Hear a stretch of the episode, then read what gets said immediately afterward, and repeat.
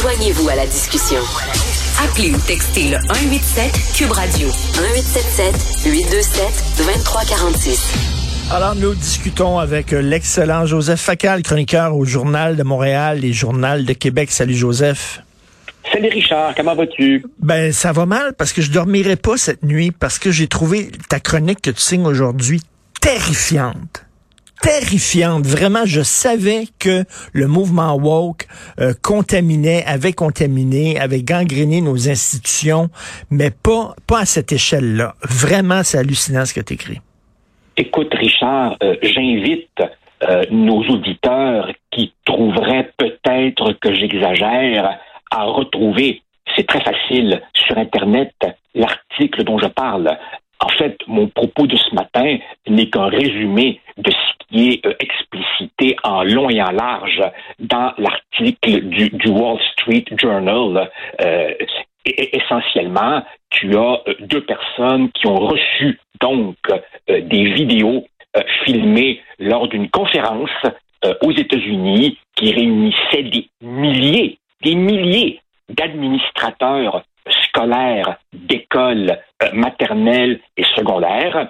Et là, on s'aperçoit que véritablement, il y a des ateliers, des ateliers de formation pour euh, enseigner à tous ces gens comment ensuite introduire l'idéologie woke euh, à partir de la maternelle.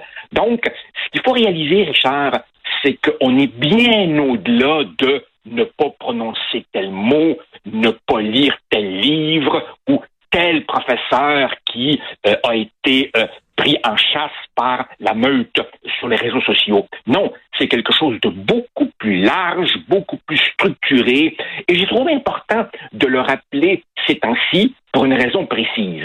C'est que ce qui se passe euh, aux États-Unis finit inévitablement par traverser la frontière canadienne et arriver ici, avec évidemment des variantes. Or, ces derniers pour des raisons liées aux camionneurs d'Ottawa, on en a euh, on a beaucoup parlé, avec raison, avec raison, hmm. de la présence de l'extrême droite euh, euh, qui aurait des ramifications également au Canada. Et, sans minimiser ce problème réel dont nous prenons tous conscience, je voulais aussi attirer l'attention sur le fait qu'il ne faut pas non plus oublier l'extrémisme à gauche, qui lui est, je te dirais, plus subtil, plus perfide et, peut-être aussi plus efficace parce qu'il a compris que euh, empoisonner les esprits est un travail de longue haleine que tu dois entreprendre dès la maternelle. Et quand, et quand on forme des responsables scolaires en leur disant kindergartners, donc les enfants qui fréquentent la maternelle, ont une inclinaison spontanée à voir l'injustice. Et il faut capitaliser là-dessus pour les rendre des obsédés de la question raciale, eh bien, pour ceux qui pensent que tout ceci n'est qu'un petit phénomène, je montre que non, il y a là un réel problème qu'on tente toujours à minimiser et, on part. Et comme tu dis, des milliers d'administrateurs d'écoles qui suivent des ateliers, et là on dit, ben là vous allez enseigner à des enfants de 5 ans que les Blancs sont privilégiés, que la culture blanche est responsable de tous les maux de la planète, que, là j'en reviens pas, la quête de l'excellence, ça relève de la suprématie blanche, la ponctualité, la politesse, le respect de l'écrit, euh, l'objectivité scientifique. Tout ça, ce sont des, des valeurs toxiques qui sont véhiculées par la race blanche, les blancs, et qu'il faut déconstruire ça, mais c'est de la maladie mentale. C'est de la maladie c'est de la maladie mentale, Richard, mais toi et moi euh, savons bien que s'il y a une chose que l'histoire du 20e siècle enseigne, c'est que le délire, parfois, peut prendre le contrôle des institutions et faire des ravages. Et ce à quoi on assiste maintenant, c'est un délire de type maoïste, de type garde rouge à la sauce racialiste. Euh, et, là, euh, en plus de ce que tu as euh, évoqué, rappelle-toi, il est aussi question d'introduire dans les écoles des, des cercles de guérison, n'est-ce pas, pour que l'enfant comprenne que sa couleur de peau est un traumatisme inné. Et, et si euh, il ne le comprend pas spontanément, ben là, on lui explique. Mon petit Pitou, n'oublie jamais, tes ancêtres ont aussi beaucoup souffert. Et, on invente évidemment du jargon et des concepts de type universitaire qui ont l'air pseudo-savants, violence intergénérationnelle et tout, pour donner un vernis de sérieux à ce qui est véritablement un endoctrinement. Alors, alors, alors évidemment, Richard, imagine, imagine une société future composée d'adultes qui ont été robotisés ainsi depuis l'enfance. Alors évidemment, moi, moi, Richard, je ne nie pas, je ne nie pas que quand on présente, par exemple, à des jeunes une liste d'ouvrages, il faut s'assurer que dans ces ouvrages, il y ait aussi place à de la diversité. Je ne nie mmh. pas que des gens non blancs aient pu écrire des chefs-d'œuvre. Mais quand on nous dit il faut éradiquer la culture blanche et qu'on la caractérise comme comme euh, obsédée par l'écrit, dévalorisant l'oral, euh, valorisant l'objectivité scientifique, quand on dit simplement que la politesse, la ponctualité, la quête de, de l'amélioration, c'est associé à une culture dominante et oppressive, là, on est dans le délire. Et le danger, Richard, du délire, c'est justement de le balayer du revers de la main en se disant c'est des capotés. Oui, mais quand les capotés ont du pouvoir institutionnel, il y a des conséquences. Et là, tu dis, bon, on condamne avec raison les camionneurs d'Ottawa, par exemple, qui utilisent des enfants comme boucliers. On dit ça n'a pas d'allure, mais pendant ce temps-là, on instrumentalise des enfants de 5 ans de maternelle pour leur rentrer dans la tête des, théories délirantes pour faire comme une forme de révolution. Là. Avant, pour changer une société, il fallait que tu prennes les armes. Eux autres ont dit non, il y a une méthode qui est encore meilleure. On va rentrer dans les écoles et on va changer la façon dont les gens pensent. C'est extrêmement terrifiant, là. Tout, tout à Il y a euh, il y a une expression aux États-Unis euh, que je ne sais pas trop comment traduire en français, qui est culture wars. C'est-à-dire que bien des gens, tant à gauche qu'à droite, ont compris que les vrais enjeux, c'est pas nécessairement arriver avec ton gros troc puis ton gros klaxon. Qu'il y a des batailles proprement culturelles à livrer pour imposer la lecture de l'histoire, la représentation de soi-même, le point de vue sur les institutions. Et évidemment, des gens qui ont un agenda, un ordre du jour extrêmement sophistiqué, on comprend, on compris que, que ces combats-là, ils commencent à l'école. Euh, euh, et, et, et, et, même si euh, ça peut sembler tout à fait délirant et ça l'est, terrifiant et ça l'est, c'est la réalité. Et pour ceux qui trouveraient que je pousse le bouchon un peu loin, je les invite tout simplement à aller lire. Vous n'avez même pas besoin d'être abonné. Vous, vous, hmm. allez sur Google et vous rentrez Andrew Gutman, Paul Rossi, Wall Street Journal 11 février, et vous allez voir si j'exagère. Mais à la limite, c'est même raciste parce que lorsqu'on dit, euh, Joseph, que la ponctualité, c'est une valeur que les Blancs imposent, la politesse, c'est une valeur que les Blancs imposent, le respect de l'écrit, tout ça, ce qu'on dit, c'est que les Noirs, eux autres, sont pas capables d'arriver à l'heure, sont pas capables d'être polis, puis sont pas capables d'écrire correctement parce que ça, c'est une valeur de Blanc. Mais à la limite, c'est d'une condescendance épouvantable envers les Noirs c'est d'une effroyable condescendance. Euh, c'est comme si c'est comme si on, infantilisait toute une catégorie de la population en, niant le fait qu'elle a un libre arbitre, une intelligence, une bonne foi, une capacité elle-même à, à, faire ses propres choix. Non, c'est terrifiant. Mais, mais, en même temps, tu vois, euh, Richard, c'est le propre de l'idéologie. Quand, une idéologie, franchement, totalitaire déferle, elle ne connaît pas de limites, sauf deux.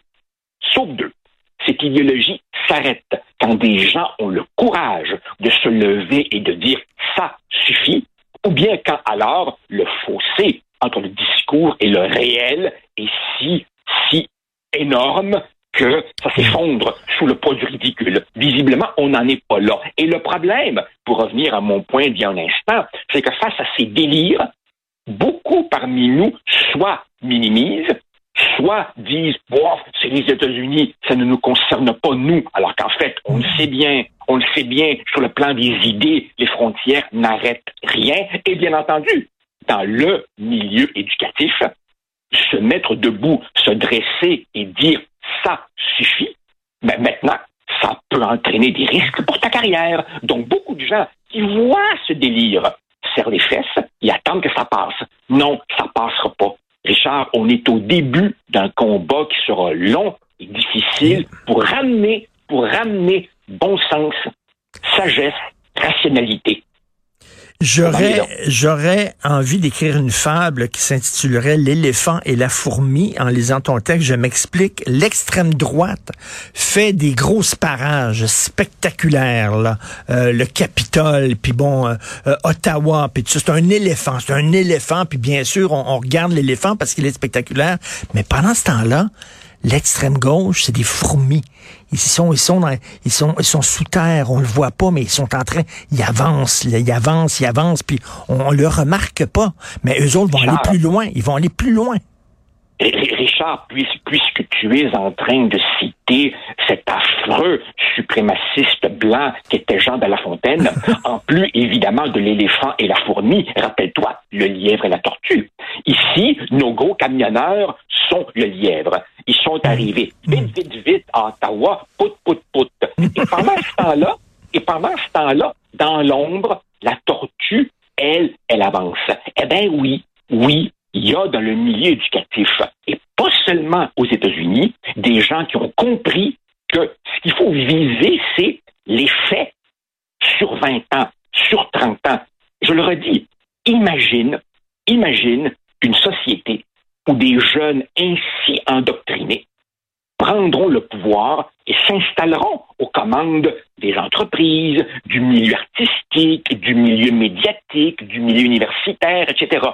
Euh, autrement dit, autrement dit, les, vieux dinosaures comme, toi et moi qui pensions qui pensions que tu ne choisis pas euh, ta, couleur de peau, qu'il faut surmonter ces, obsessions-là par le haut et, travailler à une vraie fraternité universelle, eh bien non. On est ramené maintenant à l'étiquetage selon la couleur de peau pour toujours. Et là, évidemment, je, je ne t'ai je, vais t'épargner, encore une fois, tous ces affichages de postes qu'on voit maintenant se multiplier dans les universités où l'on dit homme blanc, c'est même pas la peine d'envoyer votre CV. Et, j'imagine aussi, j'imagine aussi qu'on veut enseigner la théorie du genre en disant que les hommes et les femmes, ça n'existe plus, que tout est fluide, etc.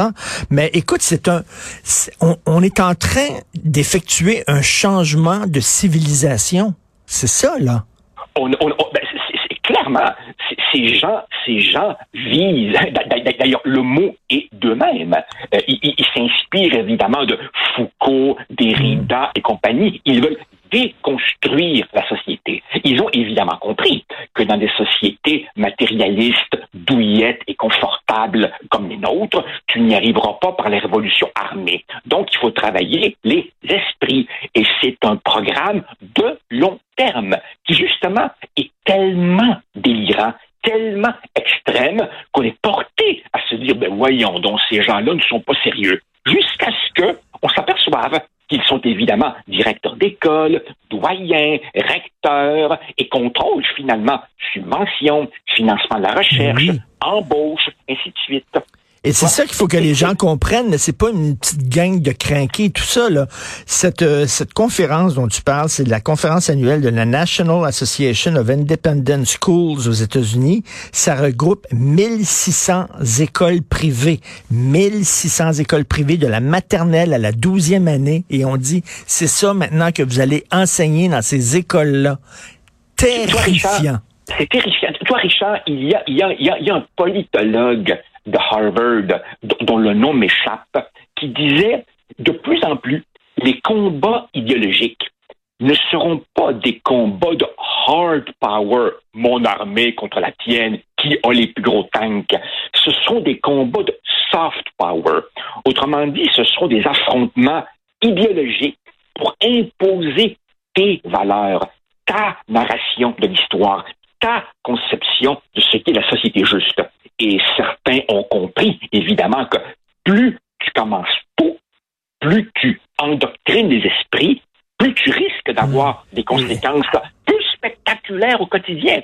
Et par effet cumulatif, transforme radicalement une société. Mon cher Joseph, j'espère qu'on va se croiser à la Place des Arts le 21 mai. J'ai mes billets. Sophie a son billet. Le 21 mai à la Place des Arts, c'est une conférence de Jordan Peterson. Il vient à Montréal. Il va parler. C'est un des grands euh, combattants contre la mouvance woke. Et il va être sur scène. J'ai acheté mes billets dès que j'ai vu ça parce que ça prend des Peterson, ça prend des Joseph Facal. C'est terrifiant, oui. Et, et Richard, mais, mais, mais tu sais, n'est-ce pas? Qu'il y a, y a à peu près un mois, Jordan Peterson a annoncé qu'il quittait l'Université de Toronto. Il, il, y est, il y est professeur émérite.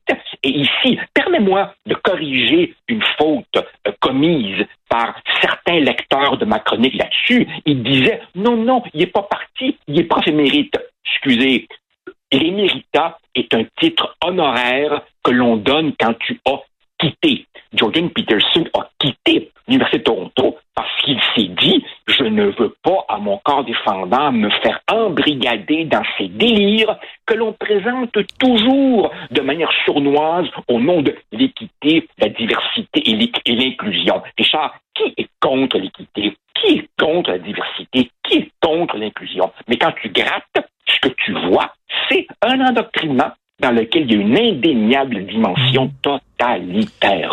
En tout cas, merci d'avoir jeté la lumière là-dessus. Je n'avais pas vu ce texte passer-là. Donc, euh, si vous êtes courageux, lisez le texte de Joseph, Voyage au cœur de Woke Inc., mais je vous assure, c'est plus épeurant que Walking Dead. Merci beaucoup, Joseph. Merci, Richard. Au revoir.